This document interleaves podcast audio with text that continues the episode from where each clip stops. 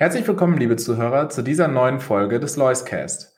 Wie immer haben wir spannende Themen und Gäste für Sie vorbereitet. Zunächst möchten wir Sie jedoch darauf hinweisen, dass die hier getätigten Aussagen individuelle Meinungen sind und keine Anlageberatung oder Empfehlung darstellen. Bitte beachten Sie hierzu auch unseren Disclaimer.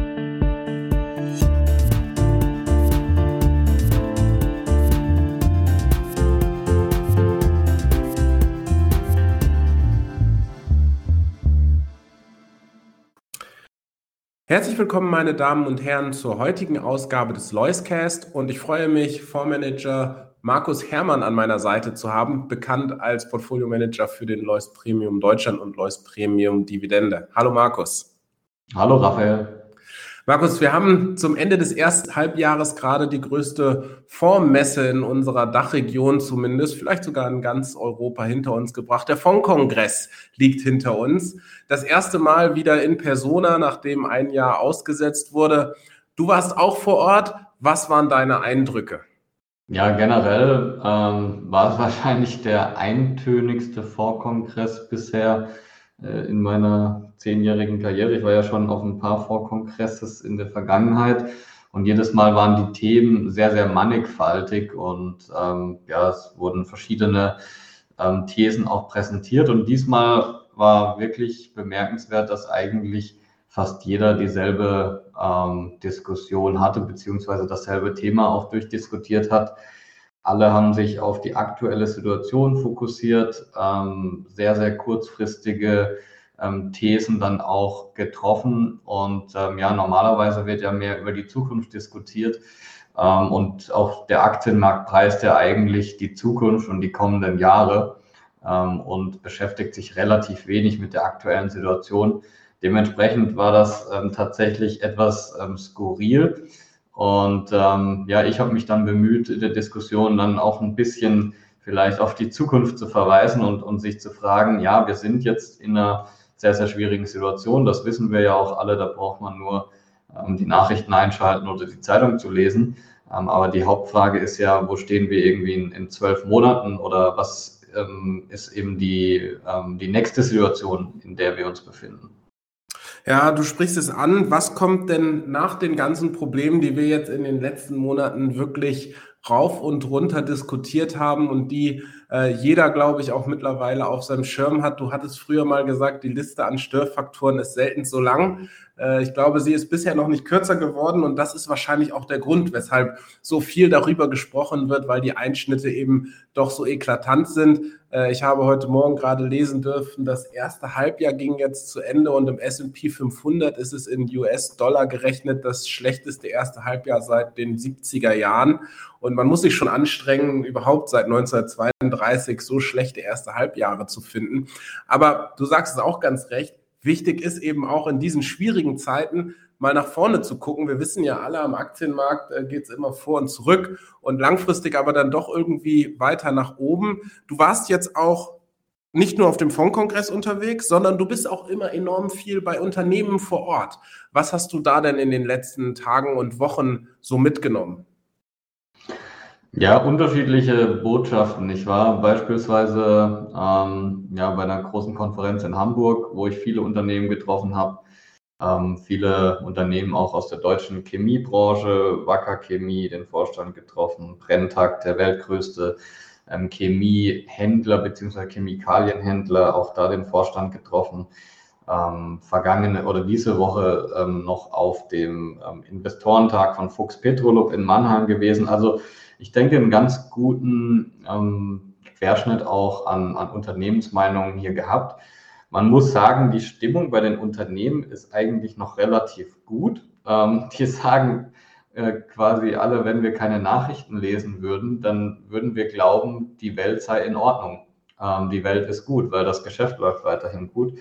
Aber jeder sieht natürlich diese dunklen Wolken und in den Indikatoren sieht man natürlich auch, dass die Rezession sich ähm, sehr, sehr stark ankündigt. Was vielleicht ganz interessant war, ähm, wir reden ja gerade in Deutschland sehr viel über das Thema ähm, mit der Gasversorgung und was das dann mit unserer Industrie macht. es ist tatsächlich so, dass natürlich ja, je nach Branche die, die Unternehmen dann sehr, sehr stark getroffen werden, wenn es zu Gaskürzungen kommt. das sind vor allem die Unternehmen der Chemiebranche. Ähm, ähm, aber wenn, wenn die stillstehen, dann wird das natürlich auch sehr, sehr viele andere Branchen betreffen. Diese Chemikalien gehen ja wirklich äh, in, in jegliche Branche äh, und auch in, in, in Sachen wie ja, ähm, Arzneimittelherstellung und so weiter. Also das wird dann alles ähm, schon schwierig. Da kann man mal gespannt sein, wie das im Winter ablaufen wird. In Deutschland ist es ja so, wie ich gelernt habe, gibt es angeblich keine Pipeline von Ost nach West. Ähm, das heißt, der Westen von Deutschland, der hat viele äh, Optionen, sich auch alternativ mit Gas zu versorgen. Der Osten hängt tatsächlich ähm, wohl ausschließlich am russischen, an der russischen Gasversorgung. Ähm, also da kann man gespannt sein, wie, wie das dann gelöst wird. Fuchs Petrolub beispielsweise auf dem Investorentag war relativ entspannt, was die Gasversorgung angeht. Die brauchen gar nicht so, so viel, aber wenn man dann mit BASF auf der anderen Rheinseite in Ludwigshafen spricht, ähm, ja, das, das wäre natürlich schon, schon extrem, wenn, wenn so eine BASF nicht mehr so produzieren könnte, ähm, wie, wie man will. Das würde ähm, ja, weite Teile, würde ich mal behaupten, der Industrie nicht nur in Deutschland, sondern einfach auch europaweit oder weltweit ähm, je nachdem, wie viele Unternehmen betroffen sind, ähm, ja, erheblich beeinflussen. Und diese Dominoeffekte würden sich natürlich dann, dann weiter, weiter spielen. Also ich kann da auch diese Berechnungen, ähm, die da gemacht wurden ähm, von, von Instituten, dass das einen äh, relativ geringen Einfluss hätte, einen relativ geringen negativen Einfluss hätte von der Wirtschaftsleistung in Deutschland, da kann ich nicht nachvollziehen. Ich denke, da wurden vor allem die direkten ähm, Einflüsse dann gemessen. Also wenn BASF nicht mehr produzieren kann, was bedeutet das? Aber diese Dominoeffekte, was bedeutet das für die Kunden von BASF? Können die dann produzieren oder nicht? Ich glaube, das wurde da nicht wirklich ähm, in Betracht gezogen. Ähm, andernfalls wäre wahrscheinlich ähm, die ermittelte Zahl wesentlich höher. Gleichzeitig wiederum, um, um da auch noch den Bogen zu spannen, wenn man dann sich um ja, um die Gewinnsituation der Unternehmen kümmert und dann eben nachfragt, ja, was würde das für den Gewinn bedeuten? Diese Unternehmen sind ja global aufgestellt und ähm, andere Regionen haben nicht die gleiche Gasabhängigkeit oder überhaupt keine Gasabhängigkeit von Russland. Sprich, ähm, wenn man eben in Deutschland nicht produzieren könnte und dafür eben in anderen Werken weiterhin produzieren kann, ähm, dann sind das teilweise überschaubare negative Effekte auf die Gewinnsituation, beispielsweise Covestro, die wir ja auch in Deutschland vorhalten. Ähm, die sagen eben, dass wenn sie in Deutschland kein Gas mehr bekämen, sie circa ähm, einen ja, niedrigen bis mittel zweistelligen EBITDA-Betrag pro Monat ähm, verlieren würden. Ähm, wenn man das mal ins Verhältnis setzt zum Gesamt-EBITDA, was, ähm, was Covestro macht, und mal annimmt, sie wären drei Monate dann von solch einer Situation betroffen, dann kommt man eben auf einen negativen Einfluss insgesamt von fünf Prozent des Unternehmens EBTAs. Also wir sprechen hier auch dann gleichzeitig auf Unternehmensebene von überschaubaren ähm, ja, Ereignissen, die sich da anbahnen. Aber nichtsdestotrotz wird die Nachrichtenlage natürlich schwierig bleiben, was das Thema angeht. Wenn wir jetzt den Bogen wiederum spannen zu, zu, zur ersten Bemerkung, ähm, wir wollen ja auch die Zukunft diskutieren, dann ist es eben so, der Aktienmarkt hatte in den vergangenen Monaten eigentlich fast nur ein Thema, das war die grassierende Inflation und ähm, die damit einhergehenden steigenden Zinsen. Und äh, gerade die Wachstumsunternehmen ähm, wurden ja extrem stark nach unten abverkauft aufgrund dieser, dieser Situation. Wenn wir jetzt eine Rezession bekommen, und ähm, das sehen wir schon in den Rohstoffen, dass sich ähm, diese auch abzeichnet, dann werden wir die Situation bekommen, dass eben die Rohstoff- ähm, oder die angespannte Lage an den Rohstoffmärkten, die wird sich ein Stück weit entspannen. Natürlich, jede Aktion von Putin ähm, bewirkt wieder ein, ein, kleines Aufflackern dieser inflationären Tendenzen, das ist klar. Ähm, aber en gros und im groben Trend ähm, wird sich die Lage, wenn wir eine starke wirtschaftliche Abschwächung der Aktivität äh, sehen, äh, deutlich entspannen auf der Inflationsseite. Wir sehen beispielsweise Kupfer ist ja so eines der, der häufigsten Industriemetalle. Ja, die, da hat der Kupferpreis schon 30 Prozent seit seiner Spitze verloren. Der steht jetzt sogar 10 Prozent im Jahresvergleich tiefer. Das heißt, wir haben beim Kupferpreis beispielsweise schon eine Deflation. Wir haben Stahlpreise, die 30 Prozent äh, unterhalb ihre, ihres, ihres Peaks liegen. Wir haben Containerpreise von China nach Europa, aber auch nach, in die USA, ähm, die auch schon 30 Prozent verloren haben. Die sind zwar immer noch wesentlich höher als vor einem Jahr, aber wir haben eben nicht mehr diese galoppierende Bewegung, wo wir eine, ein Hoch nach dem anderen ähm, erreichen. Und ähm, das ist eine Bewegung, die bemerkenswert ist, beziehungsweise die so natürlich auch Sinn macht, die sich aber noch nicht in der gemessenen Inflation niederschlägt. Das ist ja immer zeitverzögert, ähm, weil die ganze Lieferkette natürlich ähm, oder die, die Inflation beziehungsweise diese Preisbewegungen, die wir an den Spotmärkten sehen, das braucht ja immer, bis sich das durch die ganze Kette gefressen hat, mhm. ähm, durch die ganze Lieferkette. Ähm, und deshalb wird sich das zeitverzögert auswirken. Und das gepaart mit einer höheren Vergleichsbasis der Inflation. Das Inflation berechnet sich ja immer Basiseffekt. Nur, genau, Basiseffekt. Das sind ja immer die prozentuale Veränderung und die wird im zweiten Halbjahr deutlich höher ausfallen. Im ersten Halbjahr 2021 hatten wir eigentlich noch eine kaum erhöhte Inflation und das hat sich im zweiten Halbjahr 2021 schon deutlich geändert. Da ging es ja dann eben plötzlich richtig nach oben und ähm, dementsprechend ähm, wird sich die rein mathematisch die Inflation schon ein Stück weit nach unten entwickeln und wenn wir dann eben an den Rohstoffmärkten auch solche Tendenzen sehen, dass ähm, sich da die Preise per se schon mal abkühlen, dann führt mich das zu dem Schluss, dass die Inflation eigentlich sich deutlich abschwächen müsste. Und das ist auch mein Szenario für die nächsten Monate. Und das würde wiederum bedeuten, wenn die Konjunktur schwächelt, wir eine Rezession haben, steigende Arbeitslosigkeit, vor allem auch in den USA, das ist ja ein Hire-and-Fire-Markt, ja, also die Leute werden schnell angestellt, wenn es gut läuft, aber sie werden auch schnell wieder auf die Straße gesetzt, wenn es schlecht läuft. Ähm, dann werden wir eine steigende Arbeitslosigkeit bekommen gleichzeitig eine sich abkühlende Inflation. Und ähm, das wird, wenn man eben die Arbeitsaufträge der Zentralbanken sieht, dazu führen, dass sie eigentlich ihre aktuelle Zinspolitik umdrehen müssen. Das heißt, äh, in zwölf Monaten, das ist meine These, reden wir wahrscheinlich sogar wieder über Zinssenkungen, aber äh, zumindest nicht über weitere Zinssteigerungen. Und interessanterweise, da, darüber hat auch auf dem Vorkongress eigentlich niemand geredet über so ein Szenario, obwohl das aus meiner Sicht ähm, eigentlich das äh, volkswirtschaftlich gesehene äh, logischste Szenario ähm, ist, das sich darstellt für die nächsten Monate. Und kaum war ich wieder im Büro zurück, ähm, kamen so langsam die Stimmen auf, auch von großen Investmentbanken, die so ein Szenario mal skizziert haben. Äh, und wie gesagt, und, und plötzlich gingen auch die Renditen ein Stück weit wieder zurück. Also wir hatten dann auch ein paar Tage, ähm, mhm. wo wir gerade in der relativen Performance auch mit in unseren wachstumsorientierten Werten ähm, sehr gut aussahen. Und das ist jetzt wichtig, dass der Markt, der sehr, sehr einseitig positioniert war, eben sehr, sehr kurzfristig, jeder ist ähm, stark in Energietitel investiert und, und, Banken und so weiter und so fort. Das ist ja wirklich ein unglaublicher Run da, ja. Plus 40 Prozent im Energiesektor im SP, das ist natürlich mal eine Hausnummer, ja.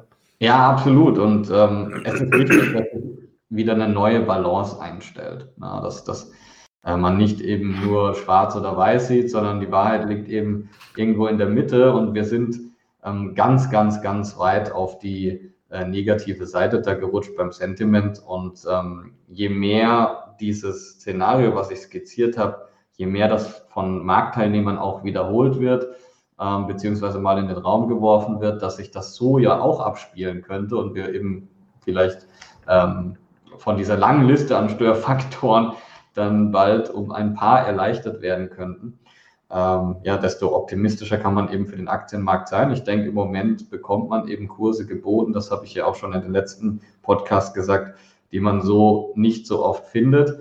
Ähm, aber die Situation ist einfach weiter volatil und die wird jetzt im Herbst nicht weniger volatil werden von der Nachrichtenlage her. Ähm, aber für die Bewertung der Aktie wäre es natürlich extrem hilfreich, wenn zumindest diese Zinssteigerungsfantasie erstmal beendet werden würde. Und ich denke, dass eben immer mehr Zeichen auch dafür sprechen. Ja, und äh, da durchkommen durch diese jetzt erstmal schwierige Zeit müssen die Unternehmen alle aber auch noch. Ein Thema sind starke Bilanzen. Äh, wie sieht es denn damit bei dir im Portfolio aus? über 70 Prozent äh, der, der Portfolien im Premium Deutschland, aber auch Premium Dividende ähm, haben über 70 Prozent der Unternehmen eben eine Netto-Kasse-Position. Ähm, also die haben mehr als genug Cash, die ähm, müssen jetzt gucken, was sie mit dem Cash überhaupt machen. Also ähm, schon die Mehrzahl der Unternehmen hat Aktienrückkaufprogramme auch angekündigt. Das sieht man generell jetzt am Aktienmarkt, nicht nur bei unseren Unternehmen, sondern ähm, auch bei, bei anderen Unternehmen, äh, auch viele in den USA, ähm, dass die Aktienrückkaufprogramme massiv ausgeweitet werden, ähm, weil einerseits natürlich das Management der Unternehmen sieht, dass die eigenen Kurse günstig sind und weil man weiterhin gute Cashflows generiert. Und das ist ja auch immer unser Credo. Wir schauen auf die Unternehmen, die gute Free Cashflows generieren. Ähm, das ist die wichtigste Kennzahl für uns und ähm, die werden das eben auch tun in den etwas schwierigeren Phasen. Und wenn man dann eben ähm, die beste Verwendung darin sieht, dieser Cashflows, indem man die eigene Aktie günstig zurückkaufen kann, dann soll mir das nur recht sein und den anderen Aktionären Fuchs Petrolub, um die nochmal aufzugreifen, das ist ein gutes Beispiel. Ähm, das ist eigentlich ein sehr konservatives Unternehmen, auch was die Bilanz angeht. Ähm, und ja, selbst die, beziehungsweise äh, selbst die ist vielleicht ein bisschen übertrieben, aber es hat mich sehr gefreut, dass sie proaktiv jetzt ein Aktienrückkaufprogramm starten und klassisch, wie man es machen soll, kaufen 6% der Aktien zurück ähm, und ja, äh, vernichten diese Aktien danach. Das heißt, diese werden gecancelt. Es ist quasi eine Kapitalherabsetzung und somit steigt der Gewinn pro Aktie für die verbliebenen Aktionäre, weil eben die Zahl der Aktien insgesamt reduziert wird. Und bei dem Kurs, ähm, wo, die, wo das Unternehmen aktuell ähm, notiert, macht das auch sehr, sehr viel Sinn. Ja, es fällt diese Diskrepanz auf zwischen äh, gut laufenden Unternehmen, schlechter Nachrichtenlage, ähm, auf der anderen Seite haben wir eben auch gesehen, es äh, gab sehr viele Insiderkäufe, das heißt äh, Manager, die ihr eigenes Unternehmen dann nochmal ins Depot genommen haben oder eben auch Fusionen und Übernahmen. Ähm, das messen wir seit ungefähr Anfang des Jahres und die Zahl steigt stetig. Ähm, was kann man daraus schließen? Sind die Kurse nun wirklich jetzt äh, so günstig geworden oder ist vielleicht das Management ob der guten Geschäftslage auch noch ein bisschen überpositiv und kriegt die Flügel in den nächsten Monaten noch etwas gestutzt? Nein, dass die, die, die schauen das schon alle langfristig an. Äh, man kann in solchen Phasen, und da, da hast du natürlich recht, kann man sehr wenig aus diesen Management-Meetings lesen, was jetzt ähm, die, die nächsten Monate angeht, weil die Unternehmen sind einfach kein guter Indikator, wenn es darum geht, ähm, die, die, eine kommende Rezession wirklich früh abzuschätzen. Ähm, man muss da auf andere Indikatoren schauen, ähm, wie beispielsweise Einkaufsmanager-Indizes ähm, oder auch Automobilverkäufe. Das sind, das sind immer ganz gute Indikatoren. Ähm, die Unternehmen, die merken das normalerweise erst, wenn die Rezession schon da ist. Diese Insiderkäufe, aber da ähm, ist das ein bisschen anders die Manager, die können natürlich auch eine Unternehmensbewertung machen oder machen diese und ähm, das macht man logischerweise langfristig. Ähm, und der Aktienmarkt hat ja ähm, diese äh, etwas blöde Angewohnheit, dass er die Unternehmen immer so preist, wie es aktuell läuft. Aber das würde man natürlich in, in einer realen Welt nie machen, dass man sagt, ja, ähm, das, äh, das letzte Quartal ist so und so gelaufen und deshalb ist das Unternehmen jetzt 80 Prozent weniger wert als im Quartal davor und äh, zwei Jahre später ist es wieder 100 Prozent mehr wert. Aber genau das macht der Aktienmarkt. Also das wäre wie, wenn man eine Immobilie vermietet und äh, die Wohnung steht einen Monat leer, weil Mieterwechsel ist und dann würde jemand kommen und sagen, ich gebe dir noch äh, 10 Prozent des ursprünglichen Preises, weil du hast ja überhaupt, überhaupt kein Einkommen mehr. Dann würde natürlich jeder Vermieter sagen, ja, ja, aber der nächste Mieter zieht ja bald ein und dann ist das wieder wieder vor. Und genau so ist das in so einer ähm, Schwächephase der, der, der Wirtschaft, ähm, wo die Unternehmensgewinne dann ein Stück weit natürlich leiden, im Schnitt gesehen. Ähm, und der Aktienmarkt preist das prozyklisch genauso mit. Ähm, und zwei Jahre später haben sich die Kurse wieder verdoppelt und ähm, als wäre nichts gewesen. Und genau das wollen natürlich die, die Manager der Unternehmen auch ausnutzen und ähm, kaufen gerne dann, wenn die Unternehmen günstig zu haben sind. Ja, Markus, äh, vielen, vielen lieben Dank für diese tiefen Einblicke in das aktuelle Geschehen und äh, was du eben auch hinter den Kulissen so an Eindrücken gewonnen hast. Weiterhin viel Erfolg für die zweite Jahreshälfte und die statistische Chance, dass es jetzt sechs Monate gibt, die besser laufen als die sechs Monate, die wir hinter uns haben, die ist ja enorm hoch. Von daher drücken wir uns mal allen die Daumen, dass wir in Zukunft auch mal wieder ein paar positive Vorzeichen am Kapitalmarkt vermelden dürfen. Danke.